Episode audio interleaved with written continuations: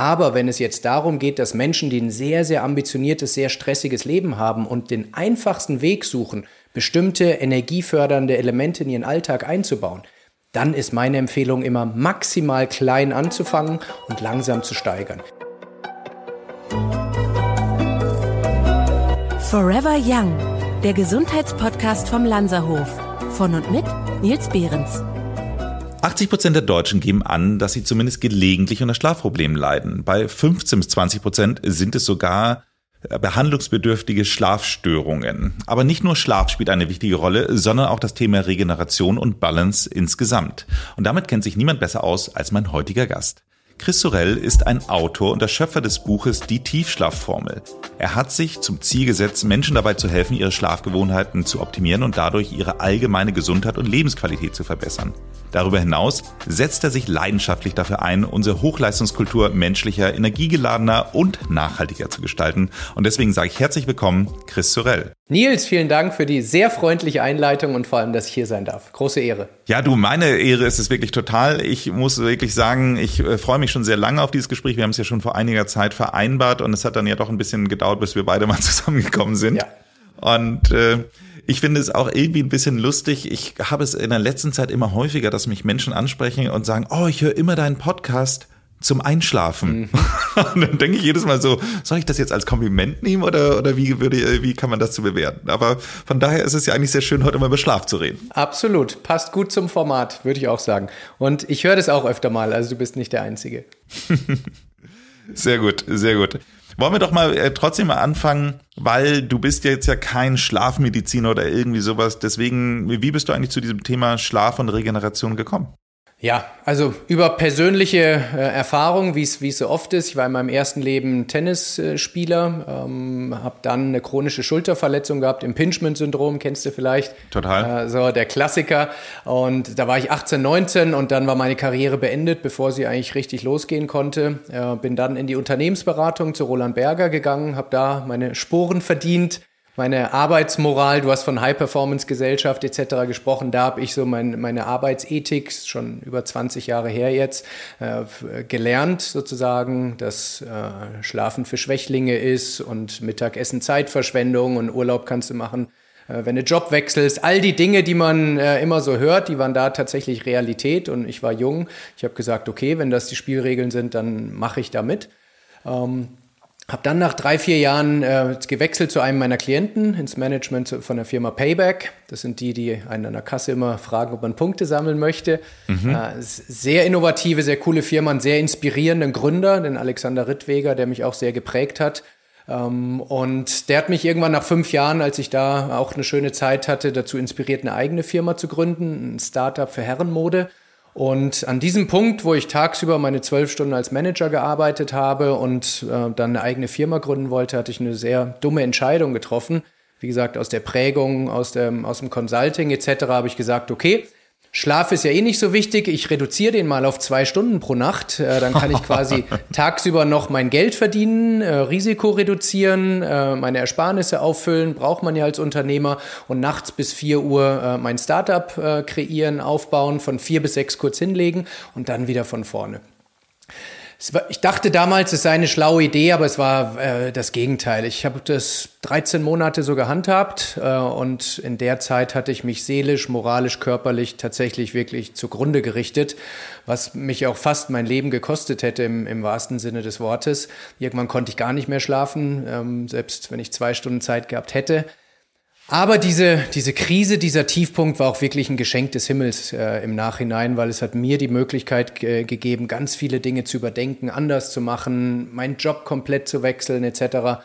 Und ich hatte sehr tolle Experten und Mentoren an meiner Seite, die mir geholfen haben, wieder äh, mein Energielevel in den Griff zu kriegen. Und habe dann irgendwann gesehen, okay, Menschen fragen mich, was bei mir los ist, was passiert ist. Äh, äh, gerade so aus meinem Netzwerk, erst so hinter vorgehaltener Hand etc. Und dann habe ich einfach mal ein paar Tipps, die mir geholfen haben, ein paar Strategien mit Menschen geteilt. Ähm, und aus, ich sag mal, ein bisschen helfen, ganz opportunistisch im Bekanntenkreis wurde mehr Struktur, wurden auch Anfragen, äh, die immer mehr wurden. Und irgendwann hatte ich dann eingesehen, dass ich A, kein guter E-Commerce-Unternehmer bin, bin rausgegangen aus der Firma, ähm, bei Weitem kein Millionen-Exit, war mit einem blauen Auge finanziell und habe aber gesagt, ich gehe all in in das Thema nachhaltiges Energiemanagement, weil ich selber erlebt habe, was es bewirken kann. Habe mich in Coaching eingearbeitet, in die wissenschaftlichen, in die, in die Sachlage, habe alle Literatur, die es dazu gibt, aufgesaugt und dann über einige Jahre einfach nur Personal Coaching for free gemacht im Bekanntenkreis, im Netzwerk, um einfach zu lernen, was funktioniert, wie kann man Menschen dabei helfen, sich zu verändern. Weil das eine ist ja das Wissen haben, das andere ist, wie verpackt man Wissen, damit Menschen bereit sind, ihr, ihr, ihr Leben zu verändern. Und äh, ich habe mich da sehr früh auf die Zielgruppe, der ich selber entstamme, fokussiert. Menschen, die eigentlich gar keine Zeit für nichts haben, die wahnsinnig ungeduldig sind, die sehr kritisch sind, die eigentlich auch keine Lust haben, irgendwas zu ändern, sondern wo es in den Alltag reinpassen muss. Und das ist so heute, wir sprechen von unseren KlientInnen von People in High Stress Environments also wo Zeitenengpass ist, die aber verstanden haben, dass sie nur nachhaltig wirklich ihre Ziele erreichen können. Und mit Ziele meine ich nicht immer reich werden oder Macht haben oder so, sondern es können persönliche Ziele, was auch immer sein. Aber dass es nur funktioniert, wenn man wirklich auch sein Energielevel über eine lange Zeit hochhalten kann. Ich sag mal, drei, vier, fünf Jahre Gas geben können wir alle. Aber wenn dann die Akkus nachhaltig aufgebraucht sind, dann haben wir ein Problem. Und darauf habe ich mich spezialisiert, wie ich Menschen genau bei dieser Fragestellung helfen kann. Damit gibst du mir eigentlich zwei Steilvorlagen. Die Steilvorlage eins ist natürlich das, was wir mit dem Lanzerhof machen, weil ich sage immer, wenn äh, mich jemand fragt, was ist der typische Erstgast, der zu uns kommt, dann sage mhm. ich eigentlich fast immer, das sind Menschen, die auch ein Stück weit ihrer Karriere dem Raubbau an ihrem Körper zu verdanken haben. Das muss man einfach ja. mal so sagen. Die sind ganz häufig ja. da, wo sie sind, weil sie einfach auch äh, sehr wenig auf sich gehört haben in der Vergangenheit im Sinne von, was sind ihre persönlichen Bedürfnisse und äh, ihre Sachen. Und dann ist jetzt im Grunde genommen eigentlich der Punkt, äh, dass sie dann in Landsdorf kommen, um Payback-Zeit eigentlich so reinzubringen. Mhm. Also da sind wir auch wieder bei dem Payback-Thema. Und äh, die zweite Steilvorlage ist tatsächlich das, was ich jetzt auch momentan bei mir persönlich sehe, dadurch, dass ich so viele tolle Experten wie dich interviewen darf, kriege ich natürlich auch eine gewisse Expertise. Das heißt also, wie viel persönliches Gesundheitscoaching ich in meinem Alltag jetzt mittlerweile echt immer so machen darf, ist schon, ist schon manchmal ein bisschen grenzwertig, wenn ich immer sage, hey Jungs, ey, ich bin kein Arzt. Ja. Aber lass mich zur ersten Steilvorlage noch was sagen, denn da aus meiner Sicht, und ich erlebe das heute noch, besteht ein großes Missverständnis. Denn viele Menschen denken, sie müssen sich entscheiden, entweder zwischen Erfolg, wie auch immer definiert, äh, Einkommen, Macht, äh, Karriere etc. Und dann sei der notwendige Preis, dass man eben Raubbau an der Gesundheit und an dem, an dem mentalen äh, Gesundheit ähm, treibt. Oder dass man sagt, wenn ich auf all das achte, dann muss ich halt zurückstecken und äh, kann nicht wirklich große Ambitionen haben. Und was ich für mich persönlich entdeckt habe und damit auch vielen Menschen helfen kann, ist, dass es eben einen dritten Weg gibt. Man muss nicht seine Ambitionen runterfahren, ähm, wenn man auf sein Energielevel achten möchte. Wir nennen das strategische Erholung, Strategic Recovery. Das heißt, dass man systematisch selbst in die stressigsten Phasen seines Alltags bestimmte Routinen und Strategien einbaut, die nicht lange dauern müssen, die teilweise sehr schnell, aber hocheffektiv gehen. Und dass es da so dazu führt, dass wir eben nicht linear auf einem Intensitätslevel durch den Alltag gehen, sondern in dieses Pulsieren kommen zwischen intensiven Anspannungsphasen und aber auch diesen Erholungsphasen. Und wenn wir diesen Puls richtig hinbekommen, in der richtigen Frequenz und Dosierung, dann haben wir ein nachhaltig hohes Energielevel. Das heißt, Stress ist gar nicht das Problem, sondern wenn wir es schaffen, ihn immer wieder zu unterbrechen, sprechen hier vom autonomen Erregungslevel. Wenn wir das schaffen, es äh, zwischen hoch und äh, tief fluktuieren zu lassen, dann sind wir auf einem sehr guten Weg. Dann lass uns doch da mal ruhig einsteigen. Du hast ja äh, dieses Thema Strategic Performance Recovery, glaube ich, heißt das Programm ja. bei dir, was ja aus, ja. Äh, wenn ich es richtig verstanden habe, aus sechs Bausteinen äh, besteht. Mhm. Ähm, wollen wir die Bausteine vielleicht mal durchgehen? Sehr gerne. Also, Schritt eins, wie bei so vielem, ist Mindset. Jetzt mhm. denken viele HörerInnen, oh, Mindset schon zigmal gehört, aber hier geht es um einen ganz speziellen Aspekt und zwar zu verstehen, dass Erholung wichtig ist. Und zwar nicht nur auf so einer äh, rationalen Ebene, sondern dass man wirklich versteht, ohne diesen Erholungsbaustein werden wir Stress nicht in ein hohes Energielevel konvertieren können, sondern es wird dazu führen, dass wir über kurz oder lang äh, lethargisch werden, dass uns die Power ausgeht und äh, ja, wir in, in ein Problem reinlaufen. Man kann das mit Disziplin, Willenskraft, Koffein und anderen Substanzen herauszögern, diesen Punkt. Aber wir als Menschen sind zum Pulsieren gemacht. Und wirklich auf einer tiefen wissenschaftlichen, aber auch emotionalen Ebene zu verstehen, wie wichtig Recovery ist, ist Schritt eins. Denn sonst werden alle Strategien, all das Wissen, was wir danach äh, äh quasi äh, lernen, nicht auf fruchtbaren Boden fallen. Das heißt, solche Glaubenssätze, wie ich gerade gesagt habe, dass Pausen für, äh, für Schwächlinge sind äh, und dass man schlafen kann, wenn man tot ist und all die Dinge, die werden immer mit so einem leicht suffisanten Unterton kommuniziert, aber de facto ist bei vielen von uns schon so ein Fünkchen Wahrheit im, im Betriebssystem einprogrammiert.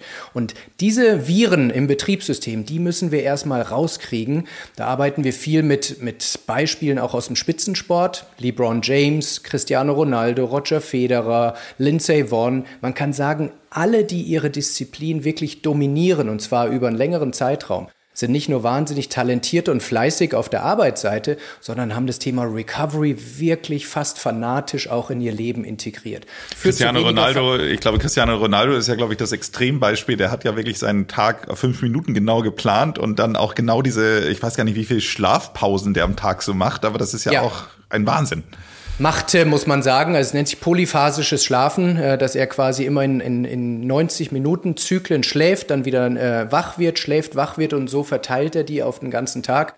Ähm, das hat er irgendwann aber auch wieder gelassen, weil es einfach aus Planungsgründen wahnsinnig schwierig ist. Selbst die UEFA verschiebt keine Champions League Spiele für Cristiano Ronaldo, wenn er seinen Sleep Slot hätte. Von daher, ähm, das empfehle ich nicht unbedingt, aber sich ganz feste Themen einzubauen. Um ein paar Zahlen zu nennen, Roger Federer schläft 10 bis 12 Stunden im Tag, äh, am Tag oder hat es während seiner aktiven Zeit. LeBron James 10 bis 11.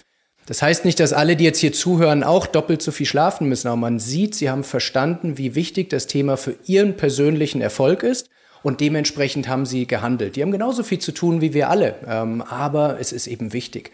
Und das können wir lernen daraus, wenn wir verstehen, dass etwas wichtig ist, dann finden wir auf einmal Prioritäten. Das, äh, nur da, auch dazu mal kurz einzuhaken. Ich fand das mal ganz interessant, als ich damals gerade frisch irgendwie mit meiner Frau zusammengezogen bin, äh, war ja gerade der Hanse-Marathon in Hamburg. Und da haben wir, mhm. lief dann Joschka Fischer mit. Das war so, so mhm. der Zeit, wo er dann ganz schlank war. So. Da ja. habe ich so gedacht, so Mensch, wenn, wenn jemand wie der Außenminister es schafft, eine Marathonvorbereitung hinzubekommen, dann ehrlich gesagt gibt es meiner Meinung nach keinen Menschen auf der Welt, außer gesundheitliche Einschränkung, aber Zeiteinschränkung. Wenn irgendein Mensch ja. auf der Welt sagt, dass er keine Zeit dafür hätte, äh, Sport zu machen und für, für so etwas wie einen Marathon zu trainieren, ja. Ehrlich gesagt, es gibt meiner Meinung nach äh, wahrscheinlich nur noch den Bundeskanzlerjob, aber danach kommt auch wahrscheinlich, äh, oder vielleicht schon so davor, der Außenminister, ehrlich gesagt. Ja. Weil so viel ja. Reisen, so viel Belastung, Absolut. alles, was dazugehört. Und wenn man es dann schafft, dann schafft es jeder. Ja, gutes Beispiel. Und da gibt es viele weitere. Ich habe einen Klienten, ähm, darf ich sagen, ohne ne-, Namen zu nennen, der hat, jahrelang hat er wirklich ignoriert, sich kleine Pausen in den Alltag zu schaffen. Wir arbeiten sehr viel mit Mikropausen, um eben das Stresslevel kurzfristig runterzufahren. Und obwohl er rational wusste, äh, warum er das braucht, er hat es nicht hinbekommen. So, und dann gab es einen Tag, wo äh, Diabetes äh, entsprechend ähm, diagnostiziert wurde. Und auf einmal musste er regelmäßig am Tag eben in den Waschraum gehen, um äh, sich Insulin zu spritzen. Und Nils, rat mal, was auf einmal stattgefunden hat. Er hat kurze Pausen gefunden, um Insulin äh, zu spritzen, weil es wurde auf einmal zur Top-Priorität. Wenn er das nicht macht, wäre die Gefahr, dass er äh, einen Kreislaufkollaps kriegt. So, und da reden wir von Prioritäten, ähm, weil da geht's wirklich ans Eingemachte. Und viele Dinge, die Menschen sich auf einer rationalen Ebene vornehmen, sind nicht wirklich emotionale Ziele oder Wünsche, die sie haben. Und deshalb fallen sie auf der Prioritätenliste regelmäßig immer wieder runter. Wer keine Zeit hat für Gesundheit, der muss mal Krankheit probieren. Also die ist deutlich zeitintensiver. Mhm. Kommen wir doch mal ja. zu Punkt zwei Break. Ja, genau. Also da geht's letztendlich um den ganz, das ganze Thema Abschalten. Ich glaube, das kennt mittlerweile jeder, der zumindest einen Bürojob hat, mit dem Computer oder Handy zu tun hat, dass es mittlerweile gar nicht mehr so einfach ist, wirklich die rasenden Gedanken äh, runterzufahren. Das kann man ganz leicht testen. Ich höre immer wieder Menschen, du wahrscheinlich auch bei euch im Lanzerhof, die sagen, okay, ich habe zwei, drei Tage gebraucht, um überhaupt mal so richtig runterzufahren, wenn man mal im Urlaub ist. Das ist das typische Signal, dass das Bremssystem einfach verrostet ist, wie wir in unserer Welt sagen, also dass der Bremsweg zu lang ist. Und was wir hier mit unseren KlientInnen machen, ist, äh, wir fangen an, diesen, diese Bremsanlage wieder abzugraden, zu einer Hightech-Bremsanlage zu machen, dass sie quasi den starken Motor, den die meisten äh, haben, wieder so kontrollieren können, dass wir sehr, sehr schnell zur Ruhe kommen. Und mit Ruhe kommen meine ich autonomes Erregungslevel runterfahren, und so äh, quasi die Möglichkeit zu schaffen, abzuschalten. Denn auch hier ein großer Mythos, den ich immer wieder beobachte, ist, viele Menschen verwechseln Abschalten mit Umschalten. Mhm. Das heißt, sie arbeiten zwar nicht mehr, aber die Tätigkeit, die sie dann in ihrer Freizeit tun, ist trotzdem noch äh, sympathikus aktivierend, ist trotzdem noch etwas, was das autonome Erregungslevel hochhält. Ein Beispiel, ich selbst liebe Netflix, viele Serien davon, aber wenn wir kurz vorm Schlafen gehen oder am Feierabend uns eine hochspannende Sendung ansehen, wo in Nahaufnahme in Ultra-HD-Auflösung äh, gezeigt wird, wie eine Kugel aus einer Leber rausoperiert wird, Natürlich macht das was mit unserem Nervensystem. Äh, das ist Stress pur. Es ist Ablenkung. Und das meine ich mit Umschalten statt Abschalten. Viele Menschen, obwohl sie regelmäßig umschalten, sind nie wirklich auf äh, Screen auf schwarz. Und das ist etwas, was wir den Menschen beibringen, wie sie das eben stündlich, täglich, wöchentlich, monatlich, quartalsweise und jährlich in ihren Alltag äh, integrieren, damit sie in dieses Pulsieren kommen zwischen Anspannung und Entspannung. Sehr guter Punkt, womit wir zu Punkt 3 kommen, weil du hast gerade schon das Thema Schlaf angesprochen. Deep Sleep ist Punkt 3. Ja. Da geht es letztendlich darum, die meisten von uns schlafen, manche mehr, manche weniger, aber was ich immer häufiger beobachte und Zahlen unterstützen das, ist, dass Menschen, obwohl sie ausreichend schlafen, im Sinn von Dauer, sechs, sieben, acht Stunden, trotzdem nicht erholt sind. Und das Phänomen äh, hat mittlerweile auch einen Namen in der wissenschaftlichen Community, nennt sich Junk Sleep in, in Anlehnung an Junk Food. Junk Food bedeutet, wir nehmen zwar genug Essen in uns auf, genug Kalorien, aber eben keine Nährstoffe. So können wir sagen, wenn wir im Junk Sleep Modus sind, dann fehlen die Nährstoffe des Schlafes. Mhm. Und die Nährstoffe des, die Nährstoffe des Schlafes sind in der Analogie bestimmte Schlafphasen. Die Tiefschlafphase, wo wir körperlich erholen und die REM-Schlafphase, wo wir emotional erholen. Und wir sehen immer wieder Hypnogramme, sind so da Grafiken, wo wir das Schlafprofil von Menschen sehen die stundenlang nur im Leichtschlaf sind, ihnen aber diese Tiefschlaf- und REM-Schlafphasen entweder beide oder eine davon äh, äh, signifikant fehlt oder zu kurz ist. Und das fühlt sich dann so an, dass man, obwohl man sieben, acht Stunden geschlafen hat, morgens trotzdem einfach müde und gerädert ist. Letzte Nacht hatte ich 23% REM-Schlafphase und 24% Tiefschlafphase. Ist nicht so schlecht, oder? Es kommt auf die Basis an, was die 100% sind. Wenn du jetzt sagst, du hast dreieinhalb Stunden geschlafen, äh, dann ist es in absoluten Werten zu wenig. Wenn du mir jetzt Sechseinhalb. sagst... Sechseinhalb. Ja, also da kommen wir schon in eine gute Richtung. Äh, letztendlich, wenn du mich fragst, was ist die perfekte Nacht, wenn, wenn man keine Restriktionen hat, dann wären fünf Schlafzyklen ideal. Ein, Schlafzyklen, ein Schlafzyklus sind immer 90 Minuten, plus minus.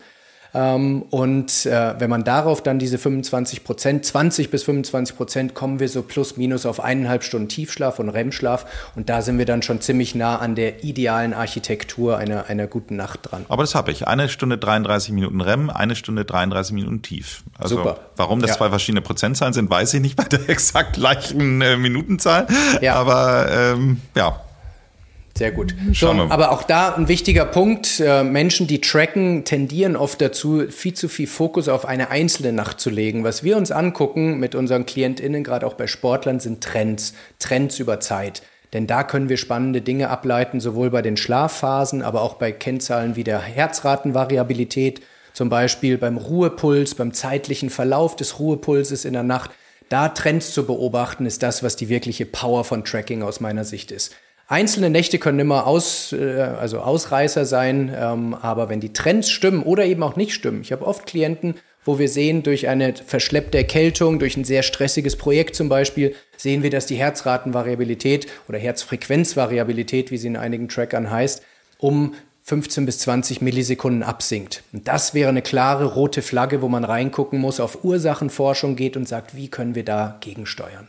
Absolut, absolut. Also ich ähm, kann das ganz gut nachvollziehen, weil meine äh, HAV war im Vergleich zum Schlafen ein bisschen schlechter. Also ich habe hier ähm, einen deutlich niedrigeren Wert und äh, das sind tatsächlich Dinge, da spielen natürlich so Faktoren wie Alkohol eine Rolle, da spielen aber auch so, so ähm, Dinge wie auch tatsächlich äh, mentale Belastung auch ehrlich gesagt. Also ich habe eben halt tatsächlich ein, ein Thema, was ich äh, sozusagen mit in die letzte Nacht genommen habe und äh, auch das wirkt sich dann zweifellos aus. Sollen wir kurz mal erklären, was so eine HRV ist, wie man die berechnet? Unbedingt, ich glaube, sehr gerne. Ist, ist für alle, die es vielleicht noch nicht so, äh, so gehört haben. Also den Puls kennt jeder, Herzschlag. Man misst einfach, wie viel Schläge pro Minute äh, der Puls ist. Und da ist das Ziel, auf einen eher niedrigen Wert zu kommen, damit der Körper nachts nicht unnötig Arbeit leistet. Ähm, und Ziel ist genauso, dass wir in, im ersten Nachtdrittel schon auf das Minimum kommen. Es wird in vielen Trackern so eingezeichnet, wenn man den zeitlichen Verlauf sieht. äh, wenn wir in den ersten zwei Stunden den Minimumpuls beobachten, dann ist ein schönes Signal, dass die Powerdown-Routine, also die Fähigkeit, das System abends äh, runterzufahren, sehr gut ist. Auf der anderen Seite Menschen, die darin nicht so gut sind, kann man beobachten, dass diese Kurve sehr steil ist und erst gegen Ende der Nacht überhaupt den Minimumwert erreicht. Das ist ein Signal, dass der Körper, obwohl er im Bett liegt und körperlich nicht viel tun muss, äh, trotzdem noch stundenlang braucht, um auf das Minimum runterzufahren. Also das ist eine sehr starke Kennzahl, dieser zeitliche Verlauf. Und jetzt äh, kommen wir zur Herzfrequenz oder Herzratenvariabilität. Die misst letztendlich, jetzt wird es ein bisschen technisch, aber ich mache gleich Beispiele, wie unterschiedlich die Zeit, der zeitliche Abstand zwischen den Herzschlägen ist. Und hier gibt es auch ein großes Missverständnis. Viele Menschen denken, ein gesundes, ein gut ausgeruhtes Herz hat immer äh, den gleichen Abstand zwischen den Herzschlägen. Aber das Gegenteil ist der Fall. Das heißt, je zeitlich unterschiedlicher der Abstand zwischen verschiedenen Herzschlägen ist, desto ausgeruhter bist du und desto spritziger ist dein Nervensystem. Denn diese Herzraten, oder die Herzrate ist immer ein, ein Tauziehen zwischen Sympathikus, dem Stressmodus, und dem Parasympathikus, dem Erholungsmodus. Und ein sehr unausgeruhtes Herz ist schlecht darin, auf diese beiden Antagonisten zu reagieren, während ein ausgeruhtes Herz sehr spritzig ist, können wir sagen. Das heißt, auf jedes Ziehen links und rechts reagiert es in Echtzeit. Das heißt, je höher diese Herzfrequenzvariabilität ist, desto besser unser Erholungsstatus, desto ähm, besser insgesamt unser autonomes Nervensystem in der Reaktion auf Stress oder Erholung. Macht es Sinn für dich, Nils? Total Sinn und ich finde es ist sehr gut erklärt. Ich äh, versuche es auch immer nur zu sagen, dass man einfach wirklich daran messen kann, wie gut man eben halt auf gewisse Situationen reagieren Absolut. kann. Und das ist letztendlich das, das ist diese Varianz, die man da mitbringen sollte. Und, und ich glaube hier noch auch, ein Punkt, sorry, wenn ich unterbreche, Nils, aber oft werden wir auch gefragt, wie können wir die denn verbessern? Und viele machen den Fehler, dass sie nur an der Erholungsschraube drehen. Aber um diese Spritzigkeit wieder zu kreieren, müssen wir auch regelmäßig in den Maximalpulsbereich. Das heißt, selbst wenn man kein Spitzen- oder Leistungssportler ist, einmal die Woche äh, wirklich seinen, äh, seinen äh, Maximalpuls reichen 30 Sekunden zu kreieren, führt dazu, dass wir über kurz oder lang besser werden im Umstellen zwischen Stress- und Erholungsmodus. Ich glaube, ein wichtiger Punkt ist noch dabei, dass es da ja auch kein ich sag mal so absoluten Wert gibt. Wenn man jetzt zum Beispiel beim, beim Laufen das so kennt, dass man sagt, okay, in der und der Phase ist so ungefähr die Fettverbrennung, auch die ist ja bei jedem äh, unterschiedlich. Ja. Aber man kann nicht sagen, dass eine HRV von ich sage jetzt mal 34 oder 64 oder sonst was irgendwie automatisch ein Wert ist. Also äh, deine HV kann ganz unterschiedlich von meiner sein und trotzdem können wir sie gut bewerten, ja. weil es eben halt, weil wir unterschiedliche Typen sind. Sehr, sehr persönlicher Wert. Es gibt natürlich so grobe Ranges. Man kann grob sagen, sie fällt stark mit dem Alter. Ähm, also wenn man die Kurve mhm. zeichnet, ist eine sehr stark abfallende Kurve mit dem Alter. Ähm, und wie du sagst, wichtig ist, die eigene, den eigenen Wert über Zeit zu verfolgen. Kann auf einer ganz anderen Basis starten, also es bringt nichts mit anderen sich zu vergleichen. Aber wenn man von einem Wert kommt, äh, der 34 Millisekunden ist und ein Vierteljahr später im Schnitt bei 45, 50, dann kann man sagen, dass man einiges daran im Positiven verbessert hat, dass man auf Situationen, wie du sagst, einfach in Echtzeit reagieren kann. Aus dem Stressmodus schnell in den Erholungsmodus kommt und aus dem Erholungsmodus auch schnell zurück in den Stressmodus. Das ist dieses Switchen. Wir, wir sagen dazu Stress-Rest-Elasticity, also die Fähigkeit, zwischen diesen beiden äh, Elementen schnell hin und her schalten zu können. Ja, und ich glaube, ein Punkt, der nochmal ganz wichtig in diesem Zusammenhang ist, dass ja der Sympathikus und der Parasympathikus, ich stelle mir das immer vor, man kennt doch immer diese, diese, die, die früher so Manager in den 80ern, 90ern mit diesen Kugeln immer so hatten, die ja. dann wie so, so, man klickt so eine Kugel an, auf der anderen Seite klickt sie ja. so hoch. Ähm, ich glaube, das, was ganz viele Leute auch verkennen, ist, dass man denkt, wenn jemand immer entspannt ist, dass das gut ist. Also im Grunde genommen eigentlich ist es wirklich wie das Pendel, was hin und her schwingen muss, weil sonst Absolut. ist es auch nicht Wir gut. sind weder für chronischen Stress gemacht, noch für chronische Lethargie. Um unser System wirklich auf einem hohen Energielevel zu halten, brauchen wir beide Extreme in der richtigen Frequenz, in der richtigen Dosierung. Womit wir dann zu Punkt 4 kommen, Fuel Up. Absolut. Da geht es letztendlich darum, ähm, wie können wir dem Körper, und zwar unter den genannten Restriktionen, ich habe wenig Zeit, äh, ich bin viel unterwegs, ich muss reisen etc., wie kann ich meinem Körper trotzdem die Nährstoffe zuführen, damit ich kognitiv und körperlich ein dauerhaft hohes Energielevel habe.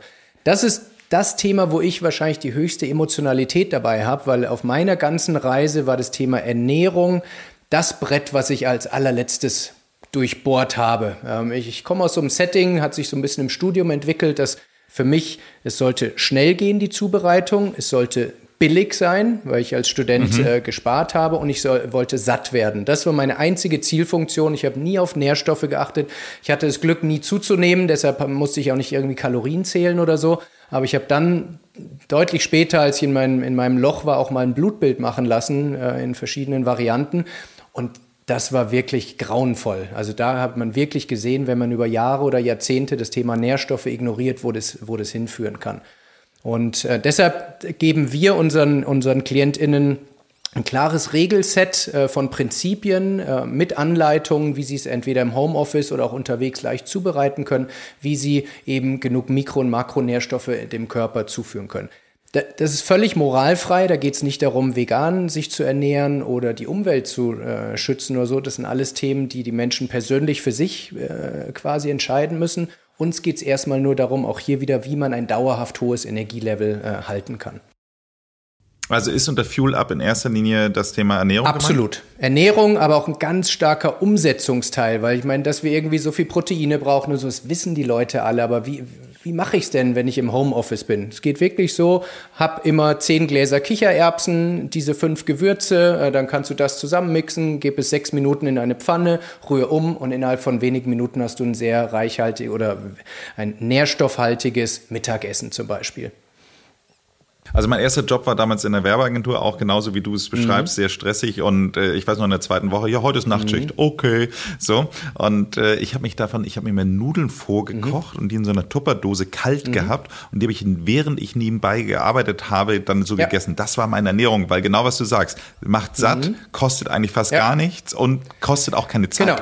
So, und, und also ich möchte nicht wissen, was, äh, was quasi mein Nährstofflevel in der Zeit war, weil monoton einfach sich mittags von Nudeln zu ernähren, ohne Soße, sonst ja. irgendwie was. Also da, Meine ja, Analogien schwierig. als Junior Consultant bei Roland Berger war auf vielen Projekten zwei Leberkässemmeln zu mittags. Also Fleischkässemmeln, in Bayern sagen wir Leberkässemmeln. So nach eineinhalb ist dir fast schon schlecht, ähm, aber es macht mhm. satt. Und wenn ich da heute dran denke, dann schüttelt es mich ein bisschen. Aber wie du sagst, andere Zielfunktion und deshalb, so komme ich drauf, ich kann jeden verstehen, der beim Thema Ernährung zwar rational weiß, dass es nicht so gut läuft, aber es hängt so viel dran. Es hängt ein Beschaffungsprozess dran, ein Zubereitungsprozess. Es hängt Geschmack dran, es hängen ganz viele Glaubenssätze dran, es hängt das Thema emotionale Belohnung dran. Es ist so ein vielschichtiges Thema.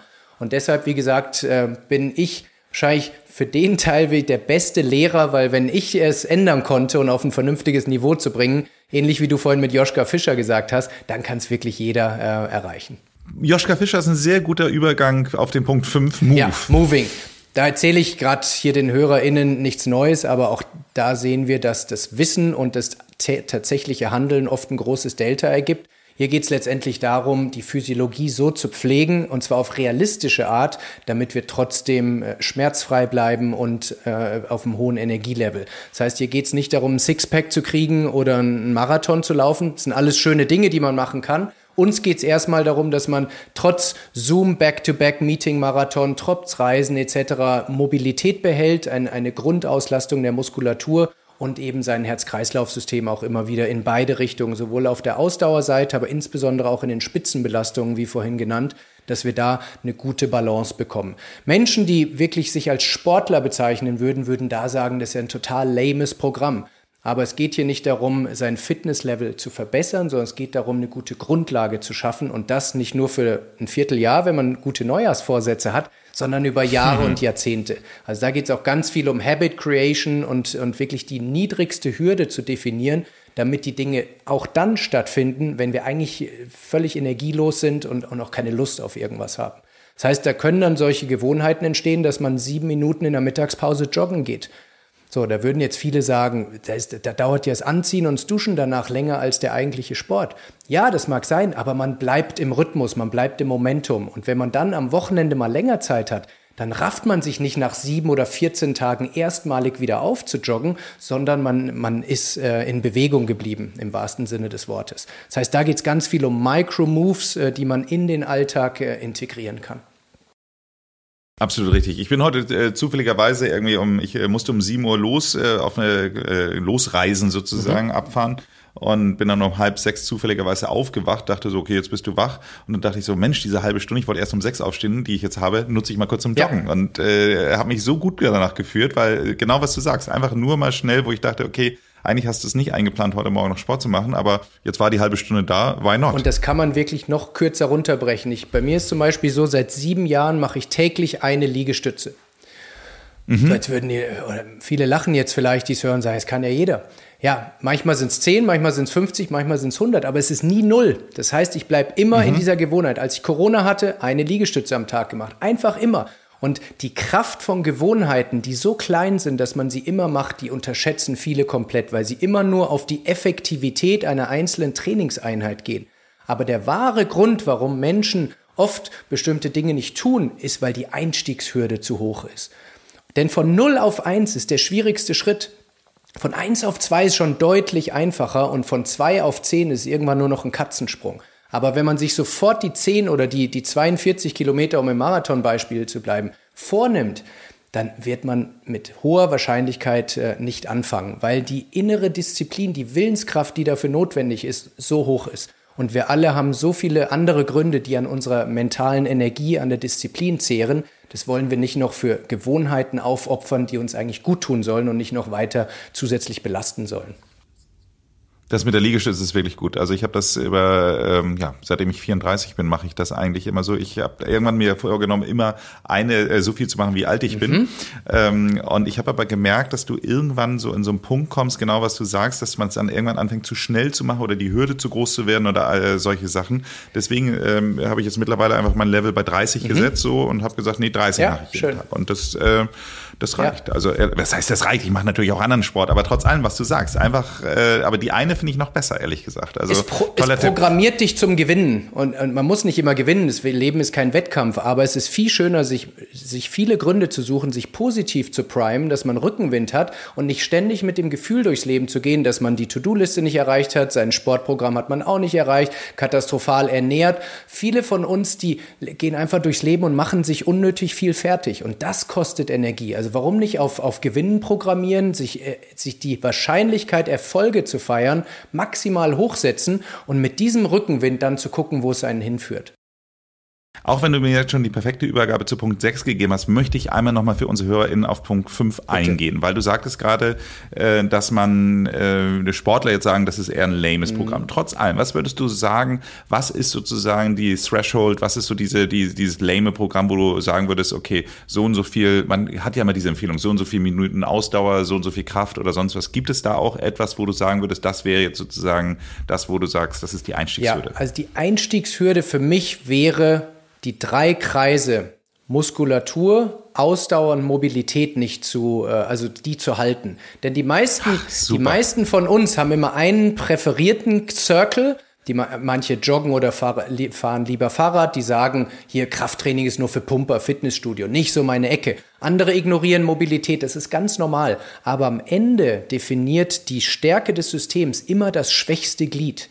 Und äh, wir, die, die zuhören, sind vielleicht auch nicht mehr alle 18 äh, oder 19. Und ab dem 25., 30. Lebensjahr nimmt unsere Muskulatur rapide ab, außer wir benutzen sie regelmäßig. Und auch da sind wir nicht wieder. Es geht nicht um Sixpack oder riesen, äh, riesen äh, Bizeps aufbauen, sondern es geht darum, die Muskulatur zu erhalten, ähm, damit wir sie eben lange nutzen können. Und das muss gar nicht mal ästhetisch-optische Gründe haben, sondern rein funktionale Gründe. Denn wenn unsere Haltung zusammenfällt, kriegen wir Rückenschmerzen. Mit chronischen Rückenschmerzen äh, kriegen wir äh, Nackenschmerzen, Kopfweh. Wir funktionieren nicht mehr so gut. Es schlägt auf die Stimmung.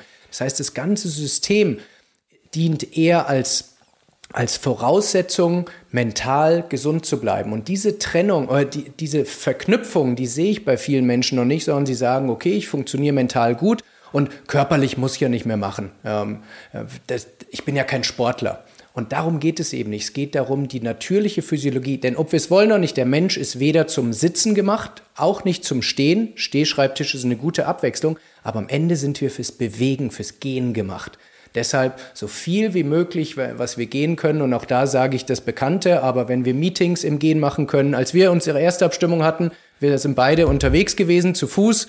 Ähm, also jede Situation nutzen, die kleinen Dinge. Beim Zähneputzen kann man sich an die Wand setzen und Wall-Sitting machen. 15, 20 Sekunden hat man sofort Gesäß, Oberschenkel und, und auch ein bisschen äh, die Waden. Stell dir mal vor, wie diese drei Muskelgruppen aussehen in 30 Jahren. In der Variante, man hat sie nie benutzt, versus man hat zumindest ein, zwei Minuten am Tag Wall-Sitting gemacht. Ist Zinseszinseffekt im übertragenen Sinne ein sehr, sehr großer Unterschied. Und darum geht es letztendlich.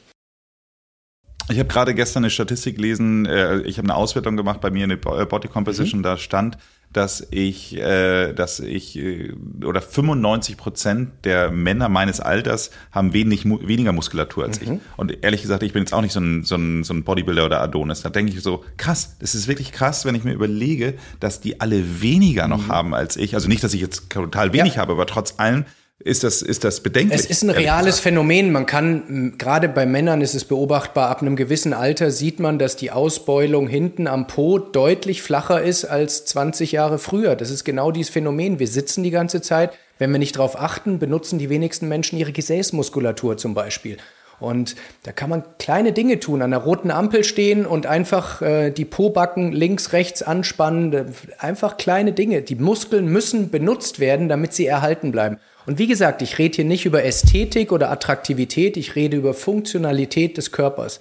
Denn äh, am Ende, wenn, wenn wir älter werden, dann sind Stürze ein reales Problem, die teilweise auch je nachdem, was dabei passiert, auch die Lebenserwartung dann signifikant beeinflussen. Und je agiler wir sind, je, je mobiler wir auch im, im höheren Alter noch sind, umso äh, geringer die Gefahr, dass wir an solchen äh, eigentlich banalen Vorfällen dann wirklich ernsthafte Probleme nach, äh, nach sich ziehen.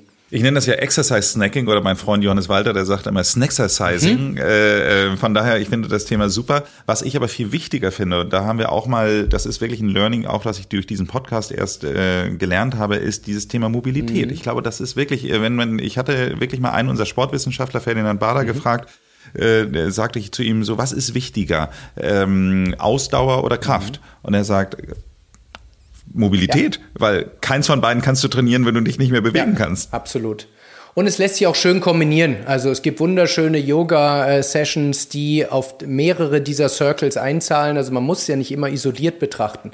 Ähm, und das ist eigentlich meine Empfehlung, wenn Menschen sagen, sie haben wenig Zeit, dass man in Kombinationen geht. Yoga ist eine Möglichkeit, äh, High-Intensity-Training ist eine Möglichkeit, wie man Puls, Maximalpuls und Kraft äh, trainieren kann und dann vor allem auch die Dinge zu suchen, die einem Freude machen. Manche sind, wie gesagt, mhm. lieber in der Natur unterwegs, manche lieber Fitnessstudio. Das, was man gerne macht, natürlich einbauen, aber eben die anderen Dinge, äh, um die man eher einen Bogen macht, trotzdem irgendwie reinkriegen. Und dann einfach machen, mit Freunden verabreden oder mit den Kindern, wenn welche da sind, etwas zusammen machen. Ich persönlich habe zwei Hunde, äh, was äh, extrem einfach macht seitdem. Jetzt haben wir einen jungen Hund seit wenigen Monaten, mache ich wieder viel mehr Intervalle auch, weil er einfach Spaß am Rennen hat. Also renne ich ab und zu mal über, über die Hundewiese. Das heißt, es muss nicht immer diesen, diesen Sportcharakter haben, jetzt ziehe ich meine Sprintschuhe an und da ist die Laufbahn, sondern man kann auch mit den Kindern mal ein Wettrennen machen, die Kinder auf dem Fahrrad und man selber zu Fuß, je nachdem wie alt die sind. Also einfach spielerisch einbauen mit dem Wissen, dass man dafür sehr viel Gutes für das nachhaltige Energielevel tut. Äh, ganz ehrlich gesagt, ich habe neulich mit meiner Frau gerade im Urlaub Kriegen gespielt. Mhm. Also äh, das ist äh, schneller kriegst du den Puls gar nicht Absolut. hoch, ehrlich gesagt. Genau. Also von daher, das sind, äh, da braucht man nicht mal Kinder ja. für. Womit wir aber trotzdem zum Punkt 6 mal kommen, bevor wir jetzt, irgendwie jetzt total äh, auf Punkt 5 zu lange aufhalten, weil ich will ja unbedingt noch mal kurz mit dir über Schlaf ja. reden.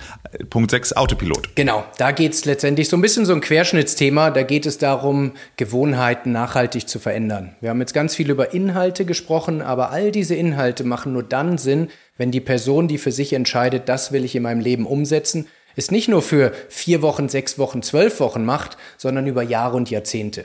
Und da geht es letztendlich darum, äh, zu verstehen, wie unser Gehirn funktioniert. Stichwort Neuroplastizität, sprich die Fähigkeit, dass wir bis ins hohe Alter, ist gar nicht so lange her, da dachten wir, dass mit 18, 20 dieser Prozess beendet ist. Mittlerweile wissen wir aber, dass wir bis ins hohe Alter die Struktur unseres Gehirns verändern können, sprich, dass sich neue neuronale Verschaltungen äh, kreieren können und dass wir das nutzen, um die Gewohnheiten, die wir in unseren Alltag zu integrieren, eben so einfach machen wie Zähne putzen, wie Autofahren. Sprich, dass es eben keine Disziplin und keine Willenskraft äh, entsprechend mehr braucht. Und da reden wir eben ganz viel über diese kleinen Hürden, die immer jetzt schon mal wieder durchgekommen sind. Das heißt, wenn man etwas ähm, nachhaltig umsetzen möchte, überlegen wir, was ist die allerkleinste äh, Einheit dessen. Und das machen wir erstmal. Denn dann ist es einfach, diese neuronale Verschaltung zu kreieren. Und dann geht es um Wiederholung und die ähm, einzuschleifen. Und erst wenn eine Gewohnheit kreiert ist, können wir Frequenz und oder Intensität steigern. Aber eine neue Gewohnheit darf niemals anstrengend sein. So, da mhm. rede ich jetzt als Coach, dessen Ziel ist, dass Menschen sich leichter verändern. Wenn jetzt Menschen sagen, ich will meine mentale Härte äh, steigern oder ich will äh, im Sport besser werden. Natürlich gibt es Situationen, wo es auch einen Selbstzweck haben kann, sich zu überwinden. Aber wenn es jetzt darum geht, dass Menschen, die ein sehr, sehr ambitioniertes, sehr stressiges Leben haben und den einfachsten Weg suchen, bestimmte energiefördernde Elemente in ihren Alltag einzubauen, dann ist meine Empfehlung immer maximal klein anzufangen und langsam zu steigern. Die Ungeduld der Menschen ist hier der größte Feind, denn der könnte dazu führen, dass die Hürde zu hoch ist, dadurch zu viel Anstrengung ist, dadurch Misserfolge entstehen und damit Resignation. Genau das passiert bei 95 Prozent plus von Menschen, die ihre guten Neujahrsvorsätze motiviert durch den Jahreswechsel anfangen und Mitte Februar haben sie schon fast vergessen, was auf der Liste steht. Wir haben jetzt schon über 200 Folgen Forever Young aufgenommen. Und mit über 75.000 HörerInnen im Monat sind wir auch sehr dankbar dafür, dass ihr hier immer wieder zuhört. Jetzt möchten wir gerne mehr von euch erfahren. Wenn ihr diese Folge hört oder eine andere, dann macht doch mal eine Story bei Instagram daraus. Schreibt dazu, wo ihr die Folge gerade hört oder welche eure Lieblingsfolge ist oder welches Thema ihr euch mal wünschen würdet. Ich schaue mir das alles an und werde vielleicht ein paar Überraschungs-Dankeschön-Geschenke verschicken. Dafür ist es natürlich ganz wichtig, dass ihr Ed Lanzerhof taggt. Und jetzt geht's weiter. So, damit ich jetzt aber nicht ganz viele Zuschriften bekomme, die mich beschimpfen, weil ich Chris Sorrell hier im Gespräch habe und wir nicht nochmal ausführlich über das Thema Schlaf Sehr reden. Ähm, möchte ich trotzdem nochmal drauf reinkommen. Ich meine, du bist ja wirklich, ich sag mal so, ein Großteil deiner Bekanntheit verdankst du ja auch mit deinem Buch Die Tiefschlafformel. Mhm. Ähm, was würdest du jetzt sagen, wenn wir jetzt so einen Elevator-Pitch haben, ähm, kurz so in, in ein paar Sekunden, äh, ich sag mal 20 Sekunden oder wie lange so der Fahrstuhl fährt oder 30 Sekunden, vielleicht ein bisschen länger. Ja. Aber was, wie würdest du die Tiefschlafformel beschreiben? Letztendlich geht es darum, diesen Junk Sleep loszuwerden, den wir vorhin genannt haben. Sprich, wie ich mein Energielevel, meine Erholung im Schlaf verbessern kann, aber ohne länger schlafen zu müssen. Das ist die ganz kurze Version. Und da können wir auf verschiedene Elemente drauf eingehen. Denn der ganz intuitive Reflex von Menschen, die müde sind, ist, dass sie zu wenig schlafen. So. Und wenn wir aber in diesem Junk Sleep Modus sind, sprich die Nährstoffe des Schlafes sind nicht ausreichend da, dann können wir sechs Stunden, sieben Stunden, acht Stunden, neun Stunden schlafen. Es wird fast nicht besser. Egal wie lange man im Junk Sleep schläft, man erholt sich nicht richtig. Denn in diesen verschiedenen Phasen, REM-Schlaf, Tiefschlaf, äh, Leichtschlaf, passieren teilweise bestimmte Prozesse, die in den anderen Phasen eben nicht passieren.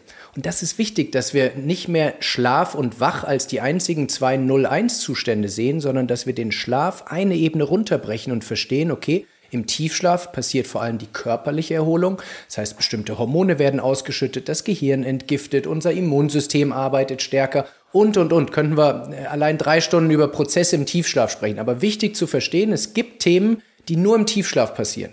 Das heißt, mhm. wenn man zu wenig oder keinen Tiefschlaf hat, und das ist ein reales Phänomen, was viele Menschen haben, dann werden diese Prozesse nicht durchgeführt. So, und das ist so, wenn, wenn Menschen zu mir kommen, wir uns die Daten, die du gerade bei dir gesehen hast, angucken und da steht nicht eine Stunde 30, sondern da steht sieben Minuten, dann fällt mhm. öfter mal die Kinnlade runter, weil dann erstens lösen sich einige Fragezeichen auf äh, und die Menschen verstehen, warum sie immer müde sind und erschöpft sind. Und auf der anderen Seite natürlich sofort die Frage, was mache ich denn jetzt? Äh, wie, kann ich das aufholen? Äh, kann man das verbessern? Kann man es verändern? Etc. So, und da setzt eben die Tiefschlafformel an, A, diesen Aha-Moment zu kreieren, den ich kurz hier skizziert habe, und dann mit dieser mit dieser neuen Erkenntnis eine, eine Bereitschaft zu kreieren, damit Menschen äh, bereit sind, Dinge zu ändern. Denn, Nils, und das kannst du vielleicht auch kommentieren, was die Leute bei euch sagen.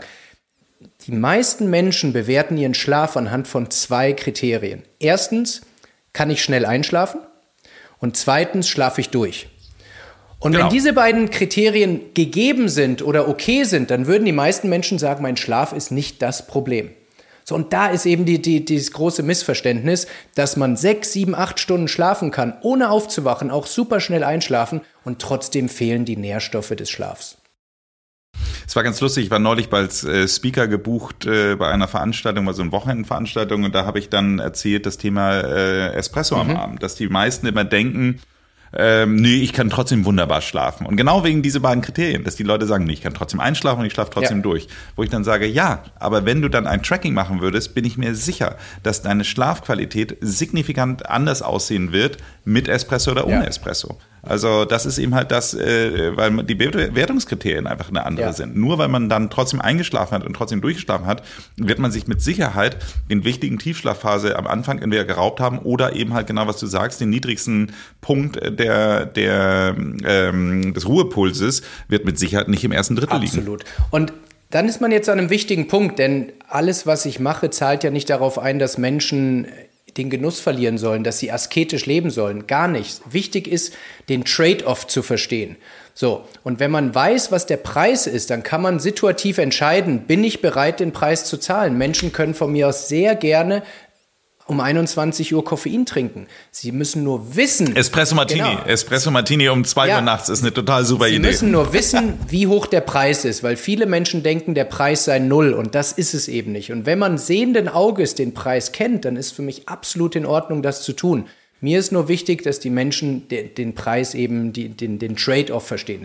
Meistens im Leben gibt es nicht die eine Lösung, es gibt immer nur Trade-offs. Und mal entscheidet man sich für die eine Seite und mal für die andere.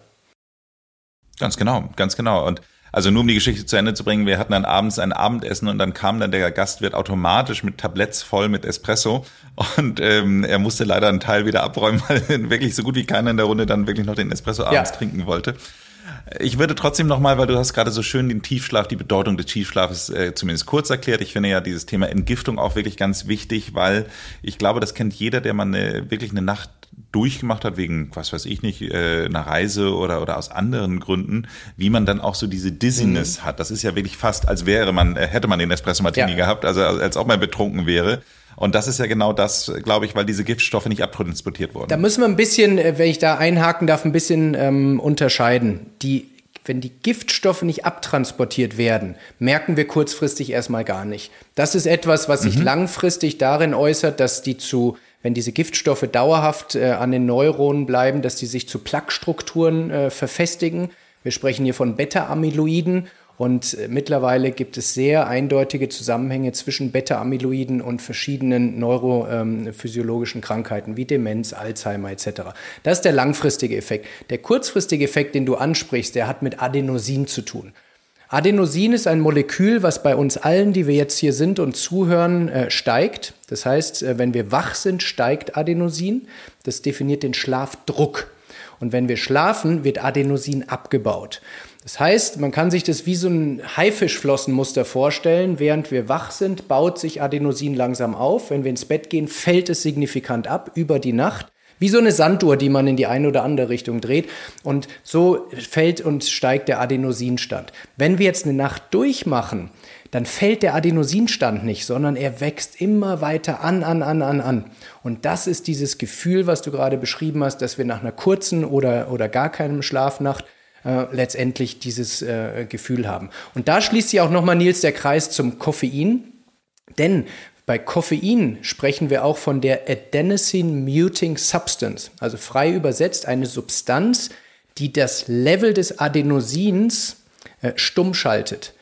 Denn durch Koffein werden wir nicht wirklich frischer, das ist der Grund, warum viele es trinken, sondern wir glauben nur, es wird frischer, weil die Koffeinmoleküle sich an die Rezeptoren der, der Adenosin, also die, an die Adenosinrezeptoren ankoppeln. Es ist quasi ein natürlicher Antagonist. Das heißt, sie besetzen die Rezeptoren, dadurch fehlt uns die Fähigkeit, den echten Adenosinstand zu messen und dadurch wird uns vorgegaukelt, dass wir viel ausgeruhter sind, als wir de facto sind.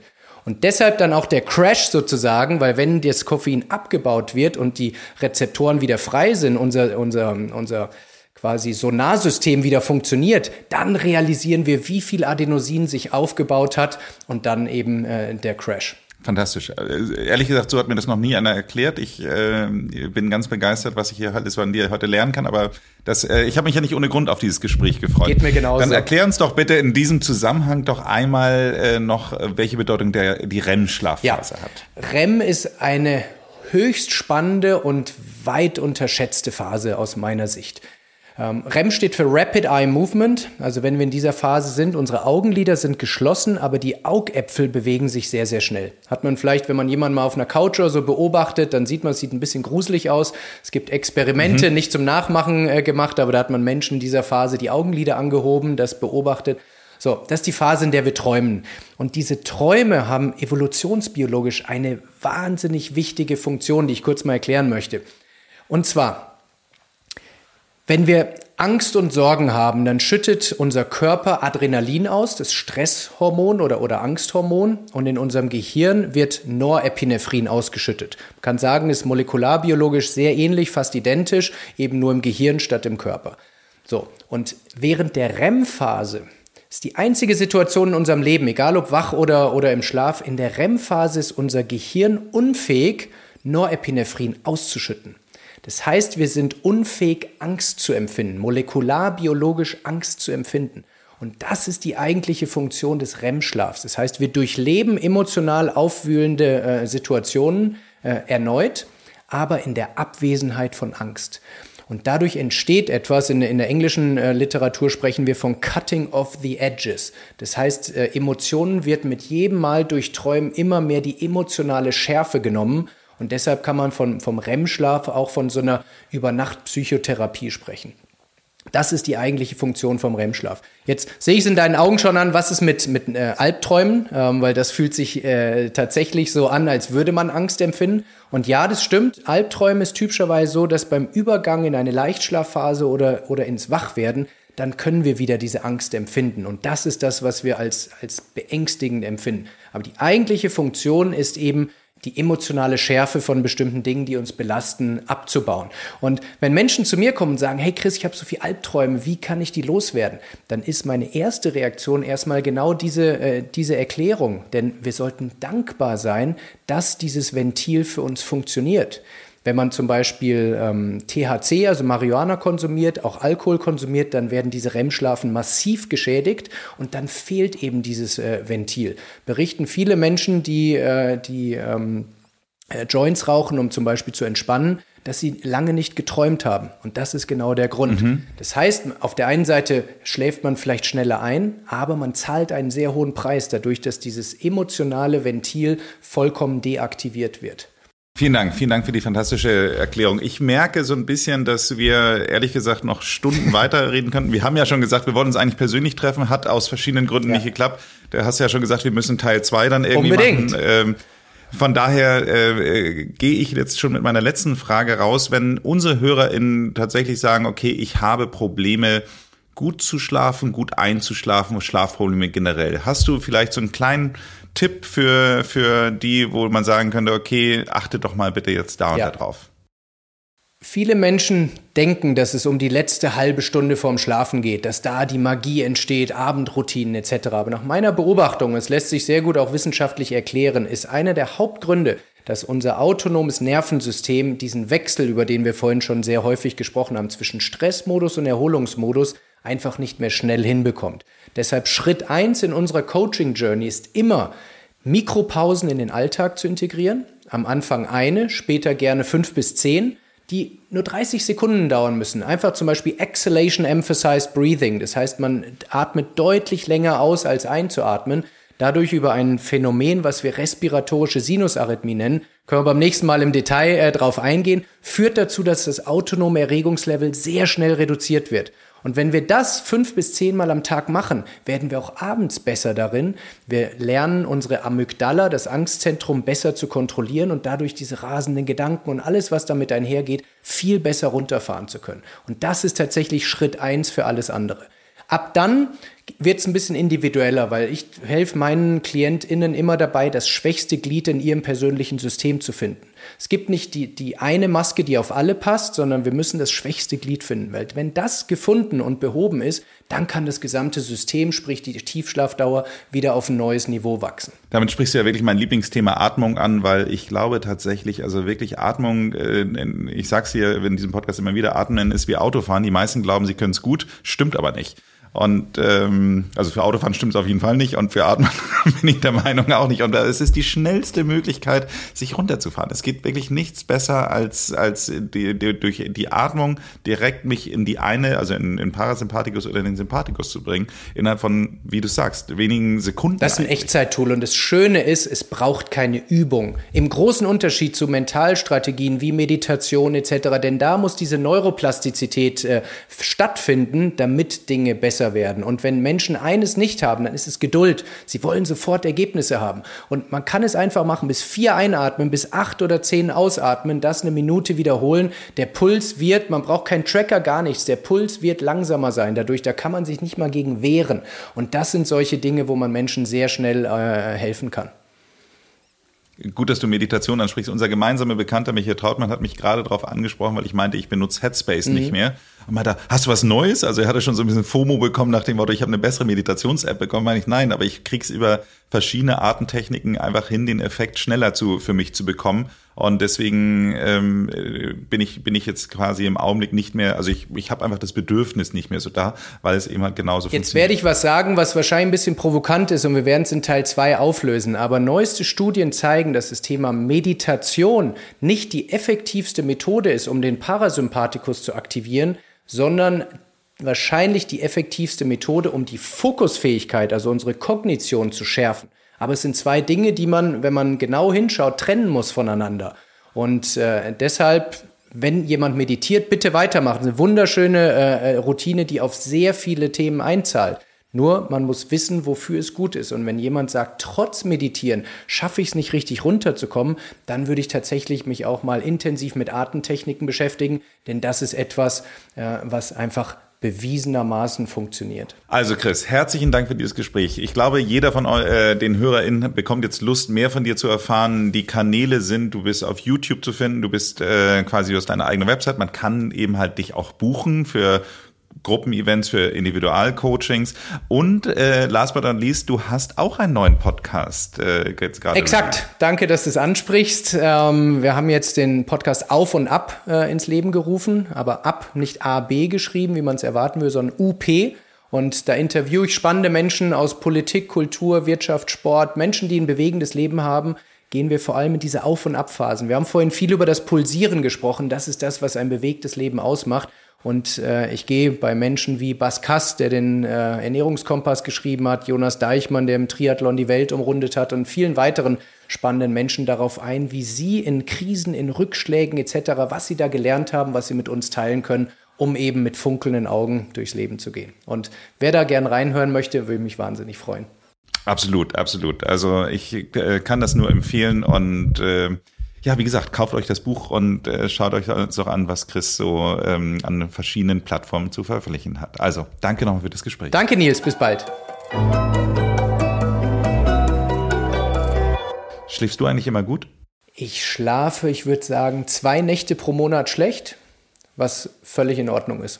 Weil es geht nicht um Perfektion beim Schlaf, sondern dass die Richtung stimmt. Und die stimmt bei mir seit vielen Jahren eindeutig. Wenn euch diese Folge gefallen hat, dann würden wir uns sehr freuen, wenn ihr uns bei Apple Podcast oder Spotify eine Bewertung hinterlasst.